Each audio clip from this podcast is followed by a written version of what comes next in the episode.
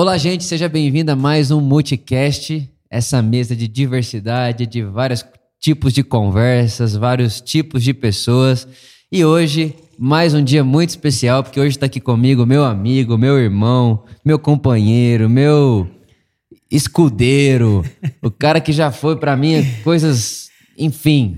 Nossa, se for colocar nome em tudo que a gente já passou junto, já viveu junto, já chorou junto, É já demos risada junto. Tá aqui comigo hoje Gabriel Manzoni. Prazer. Seja bem-vindo. Prazer estar com você aqui. Prazer Eu é falo nosso. que a nossa amizade foi reforçada na maratona que você, você aceitou fazer comigo, né? É. Final do ano passado. Foi uma boa, foi uma Foram boa. muitas aventuras, né? Algumas, né? E hoje a gente provavelmente vai comentar algumas delas. Com enfim. certeza. Um prazer estar aqui com você, podendo compartilhar coisas que nós vivemos, pensamos, sonhamos, a construção que Deus tem feito. E, enfim, alegria estar aqui com você.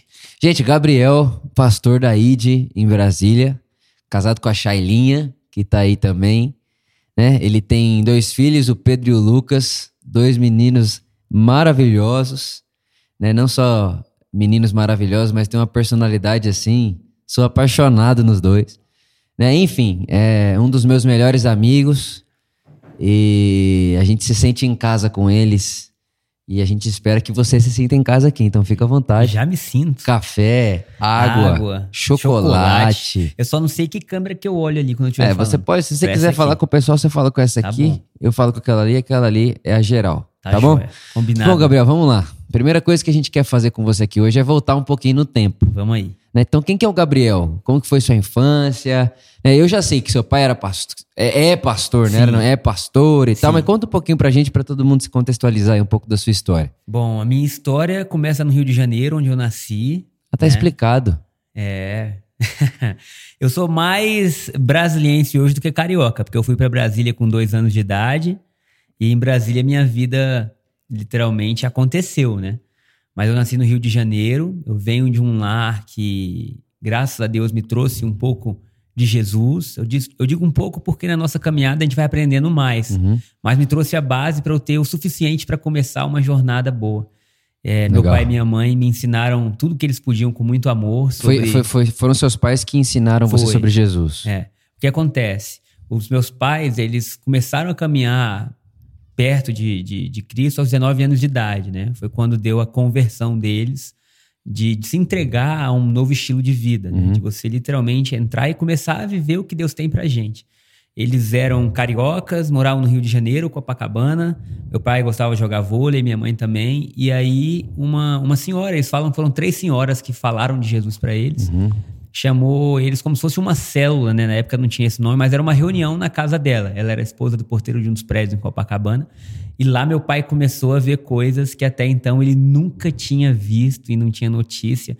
Ele começou a aprender sobre como era a Sim. vida com Deus Sim. e também viu muito, muita coisa que assim chamou atenção, como milagres, o amor que elas Sim. tinham, é, palavras de conhecimento. E isso aí trouxe ele. Então ele saía da praia cedo, ia para lá e ali começou a caminhada dele com Deus. É, por mais que eu tenha vivido minha infância já dentro de igrejas, né, a gente ia para a escola dominical. Eu digo que foi meu pai e minha mãe que trouxeram as bases que hoje eu e meus irmãos, meus irmãos temos, porque eles sempre faziam devocionais com a gente em casa e sempre participavam de algumas reuniões também que sempre trouxeram vida pra gente. Então, a gente ia pro Rio de Janeiro, ia pra praia. Quando voltava da praia, tinha esse momento onde tinha o culto. E aí a gente, como criança, ficava brincando, mas na hora da oração a gente falava: quando forem orar, chama a gente.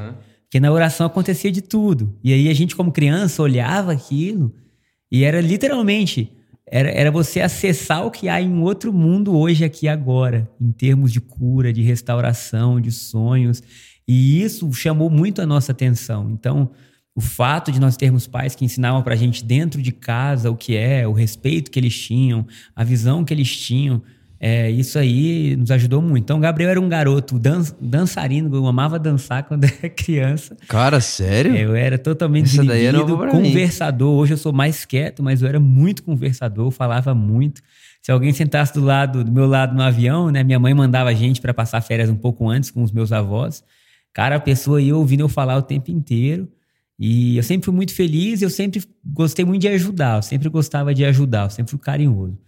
E aí, enfim, esse é um pouco da minha infância, né? Então, acho que eu respondi a. É, é, é legal a gente é, ver, né, e saber e, e ter isso, né, nessa, durante toda essa conversa, né, de que você é, ouviu Jesus dos seus pais. Isso. E mais do que ouviu Jesus dos seus pais, né? O seu pai é pastor até hoje. Isso. Né? E, no, e aí, no meio do caminho, sua mãe uhum. acabou falecendo e tal. Foi. Conta um pouco pra gente. É, o que acontece. Então. Quantos anos você tinha? Eu tinha 22 anos de idade. A gente.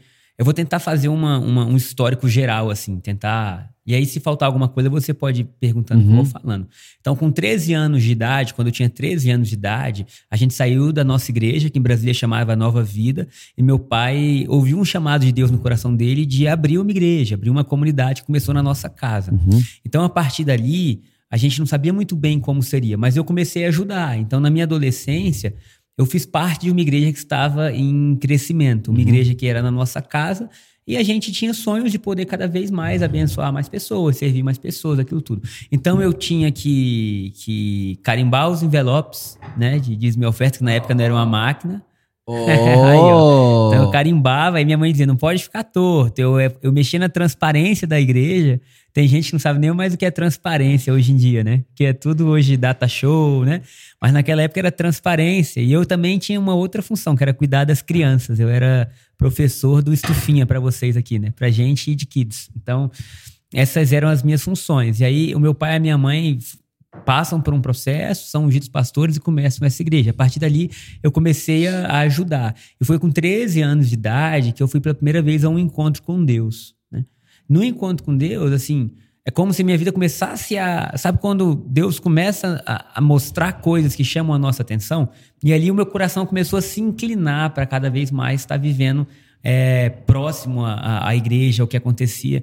E aí nessa idade de 14 anos, eu comecei a. Eu abri uma célula, né? Na época tinha célula na igreja. Você abriu uma célula na igreja? Isso, na minha casa. E eu ah. não tinha. Eu, minha irmã me ajudava e tinha um outro amigo, né? Na verdade, era uma criança de 8 anos que ia pra célula. Mas aí os meus amigos do colégio começaram a ir. E aí, cada vez mais eu tinha que estudar e orar. E foi naquele ponto que eu tive meu primeiro, que eu digo assim, aquele foi um encontro com Deus que foi divisor de águas na minha vida, assim. Que ali realmente eu ouvi, eu ouvi um chamado de Deus na minha vida. E eu falei, cara, é isso que eu quero. Então ali eu comecei a, a, a seguir isso. Então, com 14 anos, eu comecei a cuidar de gente. E aí começou, todos os meus amigos da sala passaram pela cela. Muitos é, tiveram a vida transformada, outros amavam. Enfim, foi é, é a história que é a vida como ela é. Então, tem outros que são amigos até hoje. Então, aquilo ali começou a me levar para um caminho que nunca mais teria volta na minha vida, graças a Deus. Porque até então, na minha infância, era o Deus dos meus pais. Sim. Entendeu? Eles me, eles me faziam amar aquilo, era a paixão deles com Sim. Deus que me levava. Sim. Aos 13 para 14 anos de idade, foi a paixão que me foi dada. Ali Sim. eu conheci Deus não como Deus do André e da Sheila, mas como Deus do Gabriel. Ali foi quando eu falei, irmão, Deus é real. Ali foi quando meu coração se. Assim, eu, começou uma paixão que é incontrolável, assim, eu digo. Então, Deus, para mim, ele é mais do que. Ele se tornou pessoal. Sabe quando Deus deixa de ser um, um, Deus que você ouve, que você vai à igreja e se torna assim um amigo, alguém que está com você? Então eu passei a desfrutar de muita coisa. E aí eu comecei a aprender e eu comecei a me apaixonar por Deus, né? Aí aos 19 anos eu fui, eu fui consagrado pastor. Eu não queria. Rápido, cedo. É, eu não queria, porque eu queria primeiro ter minha vida para depois tornar pastor. Né? Então eu já tinha feito muitos cursos, eu já tinha estudado muito, já tinha viajado. Não era uma questão de preparação, era uma questão de eu achava que não era o tempo correto. Mas foi o tempo correto, porque um ano e meio, dois anos depois, a minha mãe veio a falecer, né? Na verdade, dois anos e meio. Eu tinha 22 anos e eu já era o líder de jovens da igreja, o pastor de jovens da Sim. igreja. Então, quando minha mãe falece, ela teve um, uma parada cardíaca dormindo. Aí eu tive que estar mais próximo ainda do meu pai, ajudando na igreja. E aí, assim, esse foi o caminho, né, do Gabriel até chegar onde ele está hoje. Que é o que a gente chama de hoje. Isso. Aí a igreja tinha um outro nome, que era Jesus o Pão da Vida, era o nome da igreja. E aí quando eu fui pastor de jovens, eu tive uma, eu tive uma, não só eu, mas a, a equipe que eu tinha, a gente gostava muito de estar tá na igreja junto, de dormir na igreja, e a gente teve esse sonho de fazer algo que saísse das quatro paredes. Era algo assim, cara, o que a gente vive aqui é maravilhoso, mas se isso não sai daqui, é como o sal que não, que não tá na comida, é como a luz que não tá iluminando. Então, sal gente, no estoque. Isso, a gente pensou, como que isso pode meu irmão, passar das paredes Sim. da igreja, não só ser igreja, células aqui dentro, como se o reino de Deus estivesse preso ao que acontece dentro Geografia. de uma... Isso. E aí a gente teve essa ideia do id de Jesus, né? Que era uma invasão da eternidade, que significava para onde nós fôssemos, o céu ia chegar também. Então, se a gente está no esporte, né, que os jovens faziam isso, o céu vai chegar. Se a gente está viajando de férias, onde nós passássemos, existiria uma invasão, uma invasão celestial, né, invasão da eternidade. Então, a sigla ID veio daí. E aí a gente começou a viver muitas coisas legais também, como ID. E depois, é, quando eu assumi a igreja, pouco tempo depois, a gente achou por bem transformar o nome. Quer atender Não, aí, não, né? não. Estão ligando pra ele, cara, tu é pastor de igreja, amigo. Não, mano. Tá Tu é pastor de igreja. É, Tem não que sei, concentrar, né? virar pra baixo. Mas aí foi isso. Aí quando, quando a igreja, né, o que acontece? Meu pai era o pastor presidente. Quer que eu conte um pouco da história de como Pode foi falar. igreja? Então, meu pai era o pastor presidente e existia uma, uma, uma congregação no final da Asa Norte, que é um bairro em Brasília. O que acontece? A gente tinha um modelo de igreja que nos foi, nos foi útil por muito tempo. Só que chegou uma estação da nossa vida que aquilo não funcionava mais. Então, assim, a gente era grato pelo tempo que a gente viveu daquilo, mas simplesmente não funcionava mais. A gente dizia, cara, não é isso que Deus tem pra gente, não é isso que a gente sonha, não é isso que tá no nosso coração. Sim. E a gente começou a transicionar a igreja, sair de um modelo que a gente achou que a gente usava, mas na verdade a gente não usava o modelo, o modelo que usava a gente. É. Era terrível, velho. Não que o modelo era terrível, era terrível o que aconteceu com a gente. Porque quando a gente deixou o modelo, a gente viu que o modelo não era só o modelo, era a gente, era o esqueleto todo. É. E aí tudo da igreja começou a, assim a, a ruir, entendeu? A cair. E a gente, caracas, como que vai ser isso? E a igreja perdeu muita gente, perdeu, é, perdeu tudo, perdeu o fluxo de, de, de vida, de alegria, de famílias. E aí a gente pensou, como que isso vai acontecer? Ao mesmo tempo, em uma reunião, Deus me, me deu uma ideia de abrir como se fosse um campus domingo de manhã, que o culto na, na Asa Norte era à noite, e eu abri um campus em outro lugar domingo de manhã. E aí, e era um lugar novo que eu já poderia trazer as ideias novas, porque a Certo. transição demora um tempo. Sim. Então, assim, você falar algo novo para alguém que sempre ouviu algo, vai demorar mais tempo para É. frutificar do que você plantar numa terra virgem. É isso. Por quê? Porque a pessoa, para ela receber o novo, ela vai ter que abrir mão do que é velho. E cada pessoa, para abrir mão do que é velho, tem o seu tempo Sim. tem as suas histórias, tem as suas crises, tem as Sim. suas dores. Então, era um tempo mais demorado. Quando eu abri esse lugar novo, cara, começou a florescer, começou a frutificar, começou a ter uma alegria que não tinha antes. E aí o que, que meu pai falou? Então, pronto, agora você vai lá de manhã e você pode começar a colocar essas ideias aqui à noite. Só que a gente via que à noite de manhã não era a mesma coisa, por mais que fosse a mesma pessoa ministrando, entendeu? E aí a gente junto chegou à conclusão de que então a gente tinha que fechar as atividades ali no final da Asa Norte e todo mundo pro Jardim Botânico, que era o novo lugar da nossa igreja. E aí nós começamos então, aí eu assumi a igreja, meu pai hoje me ajuda em tudo, eu sou muito grato ao meu pai até hoje. Eu digo que ele é o que a gente vai se ajudando, né? Que a gente vai se equilibrando, né? E aí, no meio desse processo todo, antes de sair da Asa Norte, eu me casei com a Shayla, que também é um presente de Deus na minha vida. Uhum. E aí, assim, aí a partir daí, é muita história. É Eu tô muita tentando história, re- eu tô sim, tentando reduzir tudo É. pra ficar. Então, a partir daí, a gente começou no Jardim Botânico e a igreja começou a florescer já com uma nova atmosfera. É tipo o Davi, quando deram a roupa de Saul pra ele. Sim. Ele, cara, isso aqui não, não Não dá incomoda, certo. não dá certo. É muito, muito, é, é, é muito fora de mim. É isso. Não sou eu. Não sou eu. E quando a gente foi pro Jardim Botânico, a gente se achou. Legal. E aí foi exatamente essa transição, porque aos 26 anos, logo depois de ter casado com a Shayla, Deus nos trouxe a revelação mais profunda do que era a graça de Deus. Isso. Que aí é onde Mano, aí, aí é, tudo muda e, né, é o motivo até pela qual a gente É foi se conhecer, né? É. Aí tudo muda. Então mudou a igreja, e aí no, no Builders, né? Um dos É eventos isso. que a gente estava junto sem se conhecer, foi quando, por conta dessa A mensagem, mensagem da graça, né? na mensagem da Isso. graça, a gente começou uma amizade. Porque até então, até hoje, assim, né? Não, não é todo mundo que, que carrega. não, conversa entende, nessa, que- não conversa nessa linguagem, né? Isso, né? A tradição cristã é muito ampla. Exatamente. Existem tá várias portas, É. né? E não é, não, é, não é tão comum pessoas que entraram por essa porta. Eu me lembro que eu tava conversando com o Guga, né? Inclusive aqui, meu Deus do céu. Faz um corte, manda um beijo pro Guga. É. Um beijo no coração desse homem maravilhoso, né? Beijo, Guga. Também amo A gente Guga. ama muito ele, é. Amamos muito o Guga, muito. Ele é muito especial mesmo. E aí, eu não sei se você lembra, mas a gente conversou lá e aí eu falei assim, cara, eu vou dar um jeito de estar mais perto do Vitor. Não, foi assim, o, o- eu, eu, eu tava conversando com o Guga É. no intervalo e até colocando pra ele algum- algumas dificuldades que eu estava tendo de, cara, eu- como E que eu consigo mesmo ver livro, lógica? né? Não, é o mesmo livro. É. Como que eu faço pra ter lógica, ver lógica em como que as pessoas falam de Deus hoje e pensam sobre Deus hoje, fazem teologia hoje, sendo que não faz sentido pra mim, É. não vejo lógica nisso. Comecei a falar pra ele, cara, é a graça de Deus e tal. Ele, olha, eu acho que eu tenho um cara que vai ser um bom amigo seu. E, o- e o Gabriel tava na mesma, no mesmo evento. É. A gente só não se conhecia.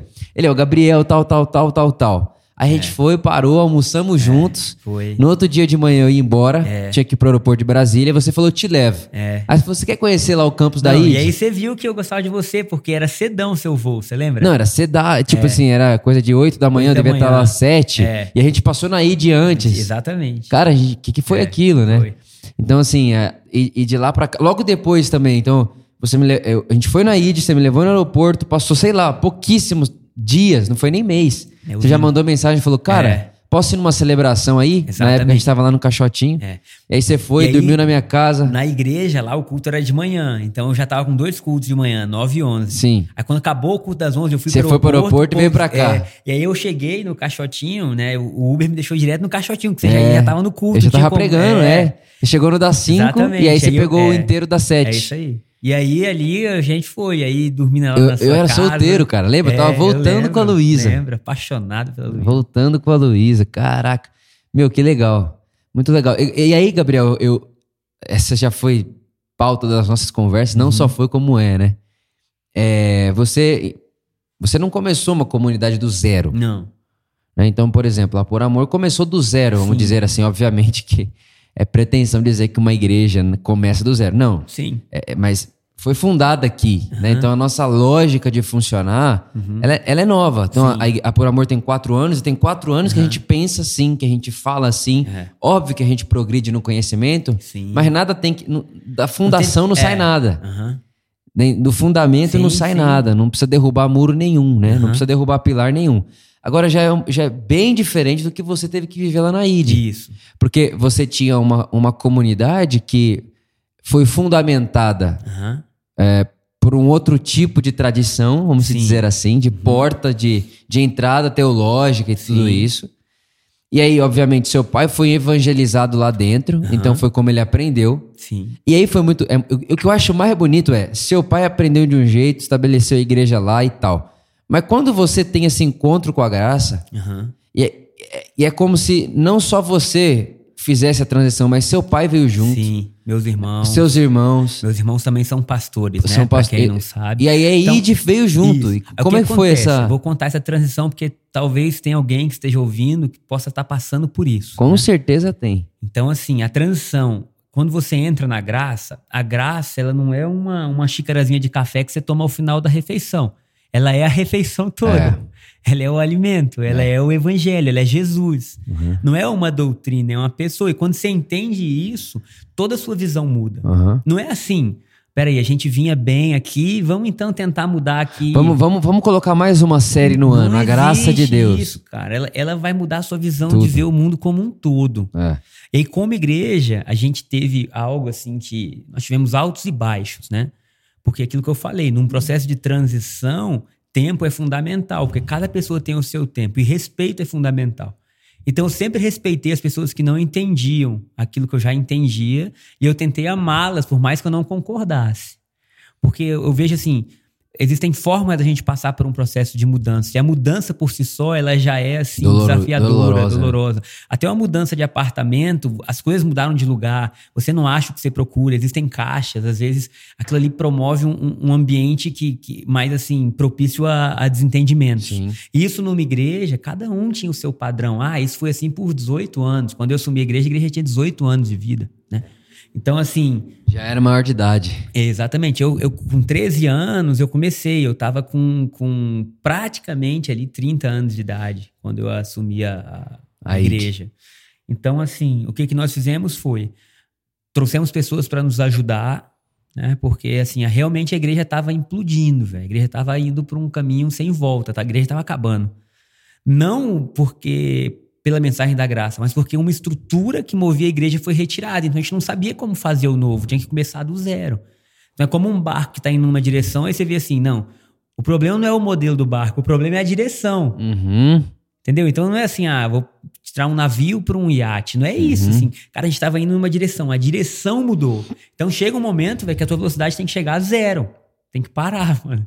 E aí a gente falou, caramba, como é que isso vai acontecer? E aí nisso tiveram pessoas que abraçaram, né? Tiveram pessoas que, que ficaram assim, stand-by, né? Vamos ver o que vai dar. E tiveram pessoas que rejeitaram. Hoje eu tenho sabedoria para saber assim que o tempo que eu mais tinha que gastar a minha energia, ou a minha energia devia ser gasta com as pessoas que já tinham gostado daquilo. Mas o ser humano faz o contrário, a gente tenta gastar energia com quem não entendeu ainda. E provavelmente quem não entendeu não vai entender. Você pode ficar ali um dia, dois, três, quatro, cinco. O que você tem que fazer é deixar. Deixa a pessoa no tempo dela. Ama, respeita, deixa um espaço livre para se ela precisar, mas não forçar. E aí o que acontece é o seguinte: as pessoas que, que realmente entenderam a graça, e aí cada um no seu tempo, foi um, foram dois professores dos Estados Unidos fazer uma conferência lá na igreja, e aí foi destruidor, velho, porque aquilo que eu vinha falando com calma, então assim, no meu perfil, sabe? Passo a passo. É, você, você é bem pacificador. Mano, os caras vieram, velho, com fogo na boca. mano. Tiroteio, a bazuca. Tipo assim, pum. jejum, tipo, prá. Só que assim, não era aquela parada assim, eu vou mostrar o que é o novo. Não, era só assim, eu vou destruir Tá. o que é o velho. Sim. meu pai quase tem umas cinco lá, sei lá. na- então foi muito difícil. E aí depois o que aconteceu? Meu pai teve que começar a correr, porque o pensamento da maior parte da igreja estava começando a mudar e ele tinha que entender o que ele não entendia. E foi ouvindo o Crefel Dólar sozinho, caminhando no parque. Ele começou a ouvir pregações, entendeu?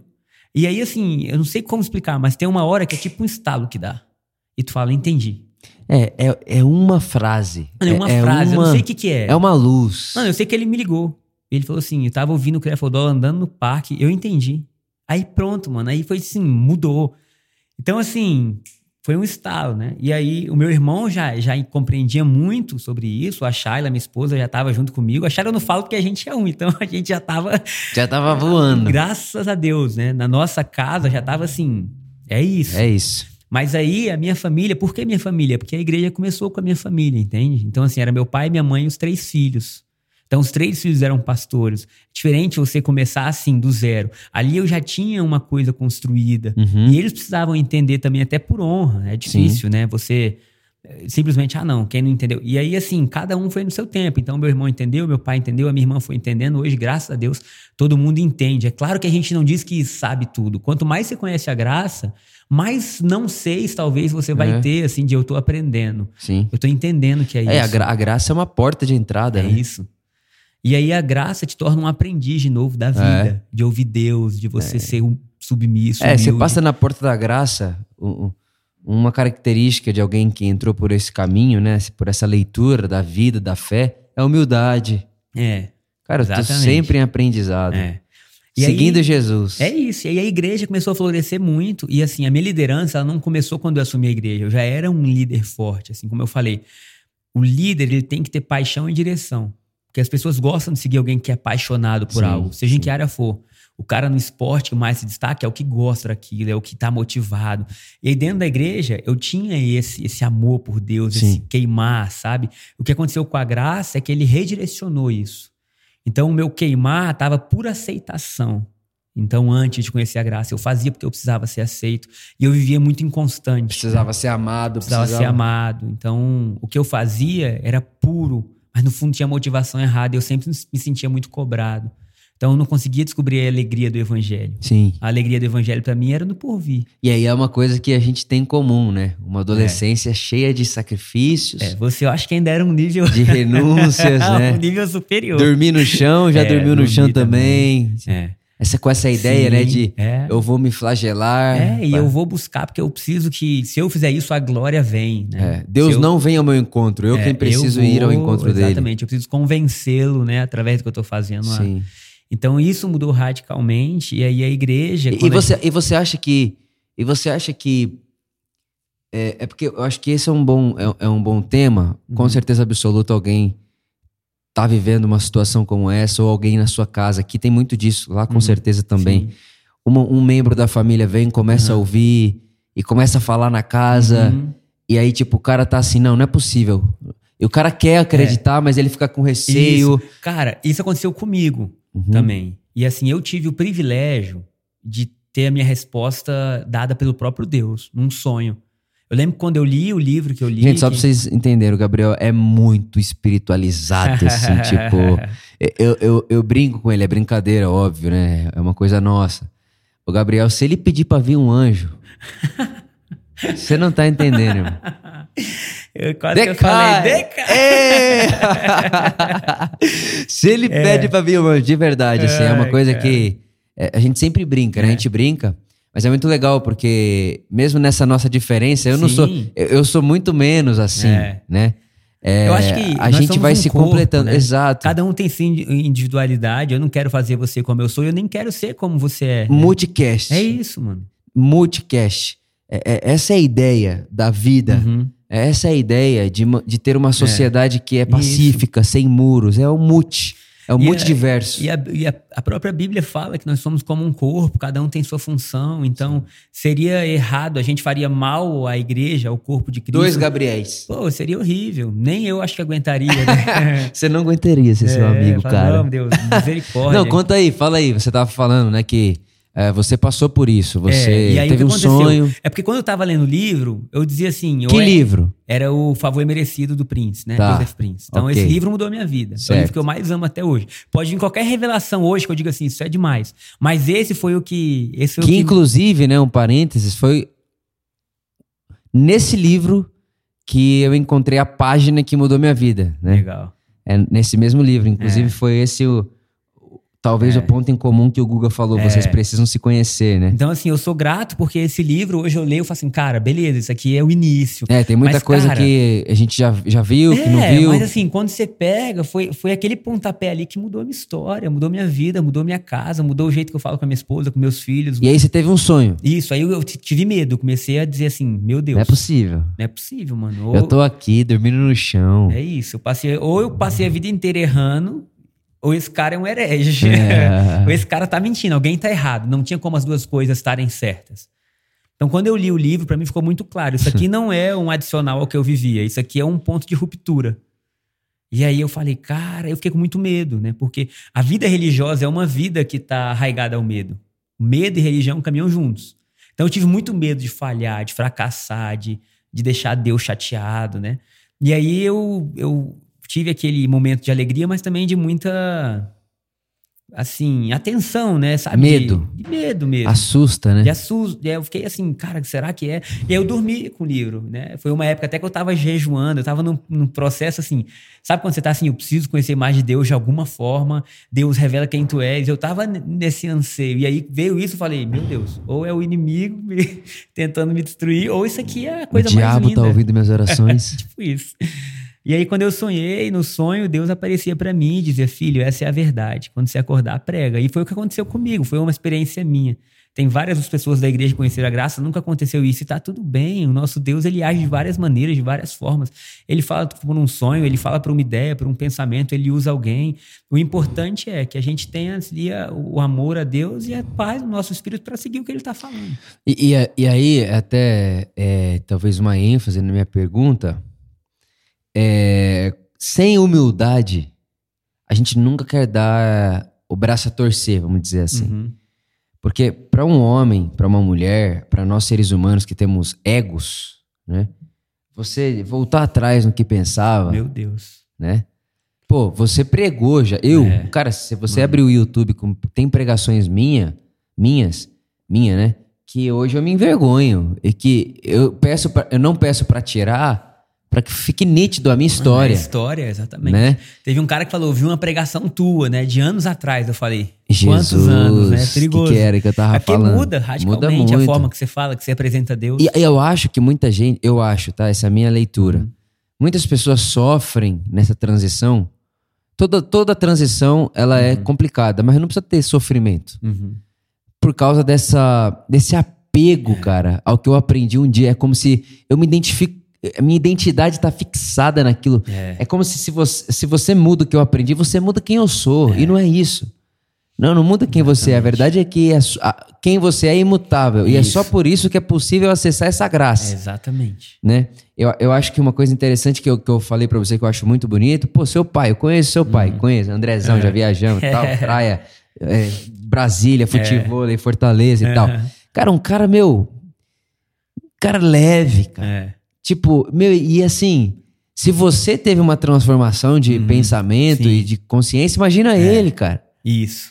Pra gente. O que, que é isso? Acabou o nosso tempo? Esse? Não, cara, fica à vontade, a casa é sua. Então, assim, a, a transição que ela acontece, ela é individual também. E Cada pessoa tem os seus pontos ali que tem que estudar. Por isso que eu falo para as pessoas, às vezes, estão chegando na igreja, né? Porque é diferente. Quando você chega numa igreja que, que tem a revelação de quem Jesus é, do que ele fez, do que isso mudou, né? Por mais que eles são níveis diferentes, às vezes interpretação diferente, mas uma igreja que tem essa base, o cara questiona muita coisa que ele viveu. É da hermenêutica, né? Até um pouco do que a gente estava ouvindo É. hoje cedo. Mano, A hermenêutica, como você lê o texto, co- Mano. qual que é a sua maneira de interpretar qualquer texto? Aí, para É. nós, é o evangelho, tipo, Isso. Deus estava em Cristo, É. reconciliando consigo o mundo, não imputando ao homem o seu pecado. E aí muda radicalmente. Você falou do meu pai. O meu pai foi transformado, cara. O meu pai foi transformado. Eu lembro do, do Lin Hiles. Lin Hiles é um dos caras mais fantásticos também que eu conheci em termos de graça vivida. Assim, de você sentar com ele para tomar um café e você falar assim: Meu Deus, eu tive com Jesus. velho. Pelo jeito de falar, de expor as ideias, de não precisar estar certo, de amar, mesmo se eu pensar totalmente diferente dele, de não querer me convencer. Porque assim, a minha vida, por mais que eu fosse novo, eu queria convencer todo mundo, velho. Todo mundo, então, assim, é, querendo ou não, era como se eu tivesse a necessidade de mostrar que o que eu pensava era o É o correto. certo, é. Seja para quem tá na igreja, né, dos meus liderados, ou de quem tá ao meu lado, seja para quem tá no mundo, eu precisava, eu precisava mostrar. É. E de repente a graça vem e fala assim: você não precisa mostrar nada, você precisa viver. É, exato, e tipo assim, você nem precisa fazer do evangelho uma matemática Não. com precisão correta, né? É, O evangelho não é uma somatória da- das opiniões corretas. O evangelho é uma pessoa, que você é disse. isso, mano. E aí, quando fala assim, você precisa viver Jesus. Aí eu, eu vi que eu não vivia Jesus. É. Eu não conseguia ainda no início. E quando a gente começou a pregar a graça, o que acontece? A graça é uma mensagem libertadora que tira os antigos padrões e prisões que existiam na vida de um, de um cristão ou de um ser humano. Então, assim, a minha experiência na igreja é que eu vi, no primeiro momento, muitas pessoas tendo atitudes que elas não tinham antes. E eu fiquei com medo. Porque eu não tive algumas atitudes, mas eu vi pessoas que estavam próximas a mim tendo. Porque agora, se eu sou livre, se meus pecados estão perdoados, se Jesus Pronto. me ama, pronto, mano. Mas aí que tá a, a grande confusão, né? Agora que você é livre do pecado, você é livre da escravidão dele. Exatamente, é isso aí, esse é o ponto. E aí eu fiquei assim, eu liguei pro Nihai e falei, cara, esse negócio tá dando errado.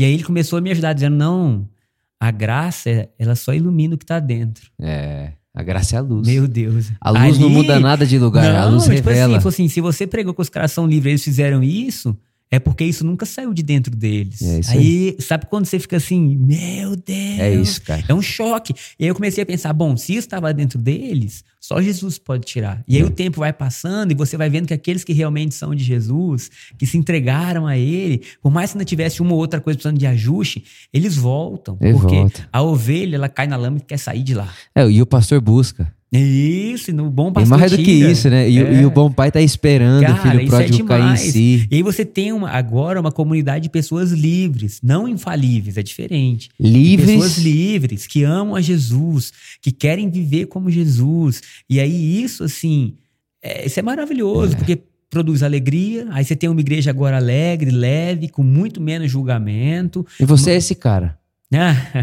Você é. que isso, Vitor. Não, ele é mesmo. Então, assim, uma, uma das marcas da igreja é que quando você passa a viver a graça, que eu acredito que é a essência do reino de Deus, né? o início, a base, a atmosfera, é paz, justiça e alegria. Então, você vai numa igreja, você vê as pessoas estão em paz, há alegria, há ali uma, uma justiça que não é humana, é produzida por Deus. Então, há leveza. E, assim, isso é muito legal. Então, a pessoa que está aprendendo a graça, se realmente ela foi ensinada num caminho religioso, ela vai ter crise. Ela vai ter uma crise inicial de, de dizer: caramba, e agora? Como eu faço? É Porque eu- aquela parada, né? Nicodemos, viciado em religião. Aí, mano. é Amigão, isso. nasce de novo. Uhum. Esquece tudo. Reaprende a vida. Mano, nascer de novo não é fácil, não, porque tem um preço, mano. Ah, te- o preço é simples. É tudo que ficou para trás. É, exatamente. É. Tem um preço, mano. É tudo aquilo que para mim era lucro, agora eu considero como perda. Isso, velho. Exatamente. Assim, quando você aceita Jesus, geralmente, em um lugar comum, as pessoas falam assim: se arrepende das suas obras mortas. Se arrepende dos seus pecados, é ou não é? É. Então, assim, você vai à frente, aí você pensa, sei lá, puxa, eu era, eu era preso ao álcool, eu fiz maldade, sei lá, coisas que podiam ser ruins, né? Aí você se arrepende daquilo. Quando você aceita Jesus na graça, você é chamado para ir ao altar, né? Você é chamado para ir onde Jesus está, abrindo mão não só das obras mortas, mas das obras boas. É. Isso é fantástico, velho. Eu- Ou seja, você morreu. E isso é um preço muito alto. Porque a graça fala, você não era suficiente É um preço alto, mas pago. pago. Aleluia. É isso. E aí você fala assim, cara, o que eu fiz de ruim ou de bom, considero como lixo. Foi o que Paulo falou. Paulo não considera como lixo a época ruim. Ele fala, ter nascido ao oita- circuncidado ao Tudo, oitavo até o que ele tudo. considerava ser ouro, É né? isso. E aí o que acontece? Quando você entende isso, você renasce. E agora você renasce. Ah, meu Deus, é, bom. maravilhoso demais, velho. Uma, uma coisa, assim, Gabriel, que eu, que eu tenho falado bastante aqui na nossa comunidade é: a cruz deixou tudo pago, mas não deixou tudo pronto. Uhum, Tá pago, mas não tá Uhum. pronto. sim. Então, por exemplo, eu, a, a gente tem a, a tendência a ver Deus como o diretor do filme. Então, calma, Deus está dirigindo sua vida. Deus está. Calma, Vitor, Deus está dirigindo a por amor. Calma, tal. E a gente sempre vê. É como se Deus estivesse brincando ali, fazendo um jogo ali de. Aham. Saca? Jogando É, videogame, jogando videogame com, com a gente, assim, tipo. é, Deus é o diretor, eu sou o ator. Uhum. E eu tenho falado aqui na comunidade é o seguinte, cara, a verdade é que você é o diretor da sua vida porque Deus deu a vida pra você. Hum. Você dirige ela. Só que é o seguinte, você tem um filme pra escrever que você não tinha como pagar. Uhum. Então Deus é o patrocinador Sim, que faz possível você escrever a sua história, a sua vida. sim. E quando a gente pensa isso como pastor local, então eu não quero só falar do Gabriel agora, não só perguntar do Gabriel é, indivíduo, né? Mas como pastor local, cara, qual que é? Como você vê a história que a ID está escrevendo? Uhum. A ID, a, a ID tá dirigindo uma história. Legal, sim. Ela tá escrevendo uma história. Entendi, sim. O que, ela, que, que, que, que, que, que você quer que essa história passe? Legal. Quando eu ler essa história, o que, que você quer Aham. que eu sinta? Bom, vamos lá. Se eu falasse assim, aí está escrevendo uma história. Se- eu vou falar duas coisas: o que está acontecendo hoje, o que eu sonho para o futuro. O que eu sonho para o futuro, tá? Assim, são os próximos capítulos. Uhum. Eu sonho numa, numa igreja que realmente, numa comunidade de pessoas, numa família, né? Quando eu falo igreja, é, eu acho que vocês já entendem isso, mas pode ter alguém que não é o templo, como uma igreja assim, como a gente junto, Ser humano, ser humano comunidade em volta Isso. de Jesus. que entende uma mensagem e que produz mudança significativa no mundo. Isso é o que eu sonho. Sermos relevantes em todos os sentidos. Então, assim, não abrir mão daquilo que Deus deixou aqui. Não Então, abrir mão desse mundo. Não. Então, assim, eu quero influenciar artistas, eu quero influenciar atletas, eu quero influenciar jovens que estão na periferia, eu quero ter ações, eu quero ter coisas maravilhosas. Tipo, eu sonho em ter ônibus pela cidade, pegam pessoas carentes e levam para um, pra um. Como se fosse um centro de, de, de treinamento, onde a criança tem lanche, alimento, pratica esportes, é, ensina sobre a vida. Eu sonho em ter algo assim que o mundo olharia para aquilo e diria assim: que bom que esses caras estão aqui. Que bom que eles existem. Que bom que eles, que bom que eles passaram. Que bom que eles estão em Brasília. E aí eu penso que daqui a algumas décadas, quando eu olhar ao meu lado, o trabalho dessa comunidade vai ter levantado pessoas que podem ser sal para o mundo Amém. nas áreas, entendeu? Em todas elas. Seja a pessoa que está limpando a sua casa vai carregar um DNA dos céus, seja um grande atleta que pode estar, sei lá, falando e jogando bola para milhões, seja o ser humano comum vai carregar a atmosfera do céu e assim nós vamos produzir mudança. Então esse é o meu sonho como igreja, que Cristo viva em nós de verdade. Não só no domingo, mas que seja que essa consciência venha e que a gente diga, caramba, nós vamos transformar o mundo. Uma, uma comunidade de pessoas que andam por toda parte fazendo bem. Isso, isso. E que aí a nossa vida seja o modelo. Eu tenho falado muito isso. A maior pregação é a sua vida. Não é o tempo que você está num, num, num, no multicast, que você está falando. Tipo Assim, mas quando você sai daqui, como você trata as pessoas? Como você trata a sua esposa? É, é, é, a, é, a, é a- É o que você pode ver da fé. É, isso aí. É isso aí. Eu lembro de uma frase do Chris Valentin que ele falou assim: Se o mundo fosse surdo, como você pregaria, né? É. Olha que bonito. É, aí eu falei, cara, a vida é a pregação. É o hum. fato de, às vezes, a pessoa não quer ouvir, porque, enfim. Mas então você, eu sonho com isso para o futuro. Você falou do futuro, e agora? Agora, como que eu vejo a igreja? Eu vejo como um lugar que está em transformação e um lugar que tem recebido muitas famílias e está produzindo no ser humano, né, nas vidas que estão ali, o início de, uma no, de um novo tempo. Como? Anunciando Jesus, pregando Jesus, pregando uma nova mentalidade. Qual é a sua maior contribuição para a ID? Minha maior contribuição para a ID, eu creio que é trazer a mensagem de, de, de Jesus. Eu digo essa mensagem, não a pregação, mas trazer. É um anúncio profético. Isso. Esse anúncio profético para as pessoas entenderem, porque eu não consigo estar com as 600 pessoas, talvez, que passem no domingo ali na igreja, sentando tomando um café. Mas no momento que eu tô ali, eu consigo anunciar Jesus é. e eu consigo mudar a mente delas para que elas então possam ser frutíferas por onde elas passarem. É, na, na pregação você abre porta, fecha a porta, Isso, abre exatamente. possibilidades, cria novas então, possibilidades. Eu penso eu sou um facilitador. Eu sou um facilitador e eu estou facilitando essas pessoas a conhecerem o Jesus que é maravilhoso. Depois o próprio pastor vai. O lançador de sementes. Isso. Então, hoje eu, assim, minha maior contribuição é essa. E eu acho que a contribuição como vida também. É, eu acho assim que, que Deus deu dons a cada pessoa, né? E existe um dom assim de, de, de, paz, né, que eu carrego, de alegria, de tratar bem as pessoas, de, de, de não ser um líder assim, sabe? Ah, me sirvam, mas de estar ali junto. Eu acho que isso eu carrego para a igreja, de precisar carregar cadeira, carrega. Assim, aí você pode pensar, ah, isso é tão bobo. Não é não, porque isso é o que constrói vida. Junto, não, assim. não é nada bobo, né? Não é. tem nada que... Nada que eu faça uhum. que interfira em uma pessoa é. não importa. É. E Se assim, fosse. até lembro da minha mãe falar. Quando minha mãe faleceu, a gente lembrava de algumas pregações? Lembrava. Mas a gente lembrava muito mais dela. É lógico. Não, né? cara, e é, é, tão bonito isso porque é, Jesus disse, né? Vocês serão meus reconhecidos como os meus discípulos com a forma como, como é. vocês se amam. É. Né? Então, eu acho que é um, na minha leitura, e eu acho que uhum. você vai me acompanhar nisso é, é um erro a gente achar que a, que a função do pastor ou do presidente ou do líder da comunidade é mais do que essa: amar uhum. e servir. Sim. Amar e servir. É isso aí. Então, carregar cadeira não é menos espiritual do que o anúncio do domingo, não. a pregação do domingo, né? E aí, você atender uma pessoa no telefone e, e orar por ela não é menos uhum. espiritual do que a conferência que você está organizando. É, e um pastor, eu acho que um pastor com uma consciência dessa, como, como você tem, eu sei você, Shailinha, pastor André, uhum. é, o Tiago, enfim, é. todos vocês. É, é, é, é, quase que é a provisão de saúde para a comunidade. Uhum. Vai ser saudável a comunidade. O que, que é uma igreja saudável? O que, que é uma igreja saudável? Eu, eu, paro muito para pensar nisso. É uma igreja cheia? Não. Não. Uma igreja saudável é o quê? Uma igreja rica? Não. Hum. Que é uma igreja saudável? Sim. É uma igreja onde que, aquela uhum. comunidade de pessoas, é. elas vivem fazendo bem umas às outras, elas se amam, se perdoam, é e no mundo elas são luz, uhum. sal, uhum. Cristo. É, é isso. É, é, isso. Eu tenho uma, uma história, eu não vou lembrar exatamente o nome do rei agora, mas Eliseu está falecendo. E a Bíblia diz que o rei que estava, não sei se agiu a casa, enfim. Ah, cara, é... esse negócio de Velho Testamento aí. Mas que Eliseu estava falecendo e que esse rei fazia aquilo que era mal perante Deus.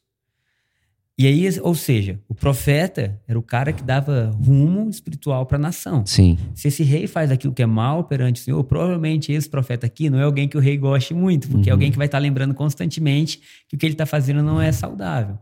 Mas quando Eliseu morre, a Bíblia diz que esse rei vem e ele chora. Sim.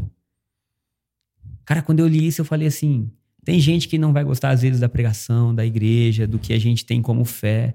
Mas que tipo de igreja é esse que, se um dia deixasse de existir, as pessoas que eram contrárias chorariam? Isso aí. Então eu acho assim que essa é uma igreja influente, aquela é, que produz algo. Não é que todo mundo vai concordar, uhum. não é que uhum. todo mundo vai dizer, nossa, agora. Não, mas é que todo mundo vai dizer assim: que falta que eles vão fazer. É, é, é muito, é muito interessante, né? Porque uh, o Paulo disse, né? É, vocês precisam andar nas boas obras que uhum. Deus planejou para vocês antes da fundação do mundo. Uhum. Existem umas boas, as, as boas Sim. obras. Jesus disse: não esconda as suas boas obras. É. Faça com que as suas boas obras sejam vistas uhum. com a motivação correta. né? com a motivação Sim, correta. É. E, e aí é interessante, porque quando as nossas boas obras são vistas, quando, a- quando a- aquilo que só o Cristo produz em nós é visto, a gente cai na graça das pessoas. Amém. Só que a, a gente caminhou por um tempo, por muito tempo, numa questão de ortodoxia, né? Que é, eu preciso saber o que é certo. Uhum. Então, qual que é a teologia certa, a doutrina Sim. certa? É a graça? É a meia graça? É a liberdade? O que, que é a teologia? A gente entrou nessa pira que a gente esqueceu que, cara, peraí, Jesus não falou assim: aquele que me ama sabe o que eu sei. É, Ele disse: aquele que me ama faz Uhum. o que eu faço. exatamente. Aquele que me ama cumpre o meu mandamento. E qual que é o meu mandamento? Amem como eu vos amei. Então, aquele que me ama não sabe o que eu sei, faz o que eu faço. É, o João que vai dizer, né? E eu tenho um, um- um carinho muito especial com o João. Ele fala: aquele que se diz permanecer em Jesus, ande como ele andou. Uhum. Não é saiba o que ele sabe, Não. não é guarde a informação de Jesus. Não, é ande como ele andou Sim. por toda. E como ele andou, Pedro, pregando, Atos capítulo 10. E como, Jesus, e como o Pai ungiu a Jesus de Nazaré, com o Espírito Espírito, Santo Santo e poder, poder. e que curou e que andou por toda a fazendo parte bem. fazendo o bem. É, é Bonito, beleza. Porque às vezes a nossa, a nossa compreensão do que está escrito pode mudar. Tem uma frase do Bill Johnson que eu amo. Ele fala assim: Deus não muda o que está escrito, mas não se incomoda de mudar a nossa compreensão sobre o que está É, escrito. é, é isso aí. Então, assim, ah, Até porque eu leio de acordo com aquilo que eu sou hoje. E amanhã eu já não sou o mesmo Exatamente. Vitor de hoje. Então, assim, como eu falei, há um tempo atrás, se as pessoas pegassem pregações talvez de oito anos atrás, eu diria: caramba, cara, eu já não penso daquele jeito. Mas eu olho pra trás não com dor, assim, porque eu amava no que eu podia, sabe? É, é, e o seu compromisso é com hoje, né? É isso. Tipo Então- assim, como que eu posso ser mais sincero, É isso. coerente, apaixonado, É isso. servo hoje? Então hoje eu quero andar como Jesus hoje, com a revelação que eu tenho. Talvez daqui a 10 anos eu possa dizer, puxa, lá aos 33, que é a idade que eu tenho hoje, eu não entendi. 33, tu tá velho, irmão. Não, tô novo. Tu tá velho, cara. Tô novo, cara. Tu é meu amigo Passa mais rápido. velho. Que isso? ah, esse eu te repreendo. pra trás de mim, Satanás. Gabriel, assim, a, a- Hum. a gente vai fazer um- uma conversa, a gente vai ter uma conversa um dia, eu, você, Chay e Luísa, Tá. pra falar de casamento, pra Legal. falar de relacionamento e tal. Mas com tudo isso que a gente falou, né? Uhum. Pô, Gabriel, filho de pastor, que aprendeu sobre Jesus, que cresceu, e que não teve outra história, como eu, né? Praticamente. Eu fiz engenharia, trabalhei na engenharia até os 19 anos. É. Então, você também foi ordenado com direito, 19 é. anos, você Eu fez direito. Forma- sou formado em Direito. Formado em direito, advogado. Então, É, eu só não, só não fiz a prova da OAB, porque eu já era então pastor. somos, somos É. parecidos, não, não posso dizer que sou engenheiro. Mas a gente tem essa similar- similaridade na Sim. história. Eu não me lembro fora da igreja. Não, nem eu. Eu não me lembro fora da comunidade. Não. né? E isso é muito bom, Uhum. mas eu não sei pra você, mas pra mim é, é, é como se o esporte, por exemplo, hoje Uhum. o triatlon, me abriu de novo essa, essa consciência de que existe um, Um mundo, né? um mundo fora daquele, É. daquela parada, né? Sim. É, é como se se- a gente se identificasse tanto com igreja, igreja, igreja, Uhum. igreja, igreja, igreja, que a gente perde a noção Sim. De tudo que existe pra fora É e, de- e de- e de- e do interesse de Deus em se movimentar no Sim. mundo. Uhum. né? Como que você li- lidou com isso? Você também Sim. é do esporte, É. né? Você também gosta do futebol. Tô tentando te É, eu trazer pro joguei- triatlon de eu todo fiz a jeito. maratona já, Fez a né? maratona, mas tô tentando te trazer É. pro triatlon. Mas, ó, na minha adolescência eu joguei muito futebol, até na juventude, até os 19 anos eu jogava muito futebol. Aí depois comecei a jogar futebol e continuo nele até hoje, né? Mas fiz a maratona. E o que, que eu acho da, da. Eu nasci dentro da igreja, mas esses momentos que eu tenho, assim, de, com pessoas que não são da igreja, para mim, no caso, me trazem até uma certa cura. É maravilhoso. Porque você entra em um outro mundo, né? Não é que você vá, às vezes, viver esse outro mundo. Não. É que você começa a ter outras visões, assim, de outras realidades. E ver até Deus se movendo no meio das pessoas. E aí você vê, assim, que Deus não está restrito, que Deus não está parado. Deus é livre. Exato. Então, isso para mim tem sido muito bom. Legal. E eu tento me alimentar também, porque por mais que a gente às vezes esteja no esporte, é, a gente não consegue estar em todos os lugares, saber. Mas todo mundo que chega da igreja, às vezes vem de um lugar. Vem do mundo empresarial, vem do mundo jurídico, vem do mundo. Ainda mais É. lá em Brasília, né? É, tem. Lá, tem- em Brasília tem, tem. É muita. Então eu tento, eu- quando eu converso com essas pessoas, eu tento saber assim um pouco do que era o mundo delas, de quais eram as dores, as alegrias, para que eu possa, pelo menos assim, não é que eu vá saber profundamente, mas ter uma noção. E eu acredito que hoje o que a gente carrega do mundo de Deus, né, do reino de Deus, da mente de Deus, é forte o suficiente para transformar qualquer realidade. E nós temos um Deus que convida.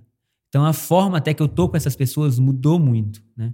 Porque eu não estou querendo convencê-las de que a minha vida é melhor. Se de fato Deus vive em mim e eu vivo o reino, naturalmente elas vão olhar e vão dizer, cara, que legal. Vai cair aquilo. na graça do povo. Que legal aquilo, cara. Essa era a experiência a forma de Atos, que ele né? trata as pessoas, É. até quando ele fica nervoso, olha como ele age quando tá É. nervoso. Não é que ele não fique nervoso, mas olha como ele age. É. E aí você começa a cair na graça das pessoas. E assim, se o evangelho é irresistível, ele vai se materializar mais cedo ou mais tarde com quem está vivendo perto de você. É Isso aí, Então, eu acho que o convite de Deus é que o universo está voltando para casa. isso aí. o Messias está reivindicando os mundo, o mundo de novo para ele. Os né? mundos, o mundo. Então, é isso. Muito bom. Muito bom. Amo você demais. Te amo, meu amigo. Muito mesmo. E aqui a gente faz essa pergunta, né? É... Sempre termina assim. Tá. É difícil. Eu sei que você vai pensar aí, vai vir um monte de coisa na sua cabeça, mas. E, e o Gabriel? Quem, quem é Gabriel Manzoni? Quem é Gabriel Manzoni? É, a gente falou muito do que você faz, Sim. da sua história, mas quem é? Cara, Gabriel Manzoni é alguém extremamente agraciado por Deus. Hoje eu, eu alvo do amor divino, um cara em paz, é feliz, que ama sua família, que tá de bem com a vida, Flamenguista, flamenguista. roxo. Então, Inclusive assim, ontem Quem é Gabriel lá. Manzoni? Cara, hoje eu tenho até uma certa facilidade de falar um pouco sobre isso, porque o Gabriel foi restaurado em Cristo. Então, ah, existem coisas que eu ainda quero viver, tem, mas existe uma base muito sólida de que esse cara é um filho de Deus amado, agraciado, fortalecido. É, tem pontos a melhorar, mas é alguém alegre, amigo, e que tá feliz, que tá aprendendo a, a saborear a vida aqui e agora. Durante boa parte da minha vida, o que eu podia viver foi um pouco roubado pelo na era por vir, né? Então, Futuro. o futuro. Um quando futuro que não tem agora. voltar, ou quando a gente for pro céu. Então eu vivia bem, mas era assim, não. Hoje não, hoje eu falo assim, beleza, quando Jesus voltar, quando a gente for pro céu, amém. Mas, cara, hoje aqui agora eu vou viver a melhor vida, porque essa é a qualidade da vida do reino de Deus, é a qualidade eterna, é a qualidade de Jesus. E aí isso faz a gente viver esperando melhor. Eu tô aqui com você hoje pensando, Deus está trabalhando pro melhor na minha vida. Deus fez uma grande obra em Cristo Jesus na cruz. Espero grandes coisas. É, E tô vivendo bem. Eu acho que esse é o Gabriel. Legal. Livre. Livre, feliz. E vai Casado com a Shayla. casado com a Linda Shayla, Shayla. apaixonado. Com dois filhos lindos. Realmente. Com uma igreja legal. Com uma família maravilhosa. Com família que eu digo assim, familiares, parentela. Sou grato a Deus pela Rei, esposa do meu irmão, Marco Antônio, esposo da Júlia, pela igreja, enfim. É isso. Obrigado. Eu acho também que tem uma parte do Gabriel que é sonhador. Você é José. Sonhador, mano. Eu gosto de sonhar, de imaginar coisas. de- Imaginador, 5 e meia da manhã acorda pra imaginar. de ver além do que os olhos podem ver. E até isso é um dom de Deus. É Então, sou grato a Deus pela vida, grato a Deus pelo que, me- pelo que Ele me proporcionou viver até hoje e numa grande expectativa santa pelo futuro, assim. Há uma justa expectativa no nosso coração. Uma justa expectativa de coisas melhores aco- acontecerem, de coisas grandiosas.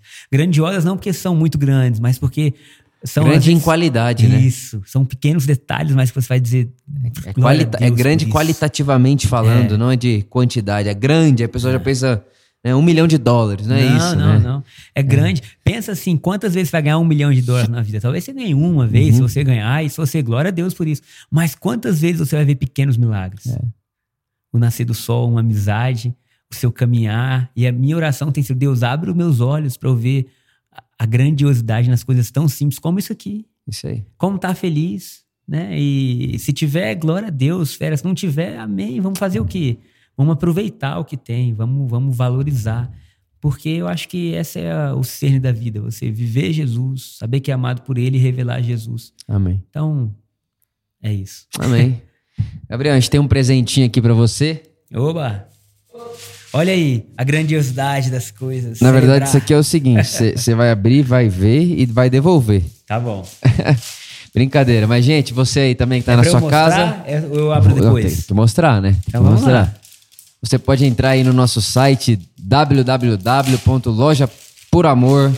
www.lojaporamor.com.br. Tem muita coisa legal lá, livros maravilhosos, camisetas Olha aí, maravilhosas. Olha, lá, amar de graça e servir como Jesus. Não quer mais que isso. Não precisa mais que isso. é a isso, esse é o propósito da nossa vida, né? Fera demais. Obrigado. Gabriel, muito obrigado. Cara, eu que agradeço. Sinta-se amado, a Lu, abraçado. A igreja, a toda a família de vocês aqui. Sua casa. É isso. Sua casa, sua família. E também a todo mundo que assistiu ou que ouviu, né? Que o Espírito Santo possa compartilhar com vocês aí presentes, revelação, porque ele é um bom pai. Amém. Então é isso. Amém. Valeu. Pessoal, Gabriel Manzoni, meu amigo, meu irmão. Obrigado mesmo, flamenguista, Gabi Graça. tem o Gabigol e tem o Gabi Graça. Ele é o Gabi Graça.